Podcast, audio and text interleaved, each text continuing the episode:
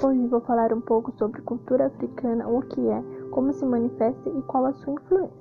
A cultura africana se espalhou pelo mundo com a prática da escravidão e mudou os conceitos de crenças de muitos povos, como ocorreu no Brasil colonial. A cultura africana é uma adição de manifestações folclóricas e culturais envolvendo toda a África. O vermelho continente é uma máscara de crenças, ritmos, temperos, cores que fazem peculiar, espalhada pelo mundo através do tráfico de escravos. Acabou influenciando a cultura de muitas nações.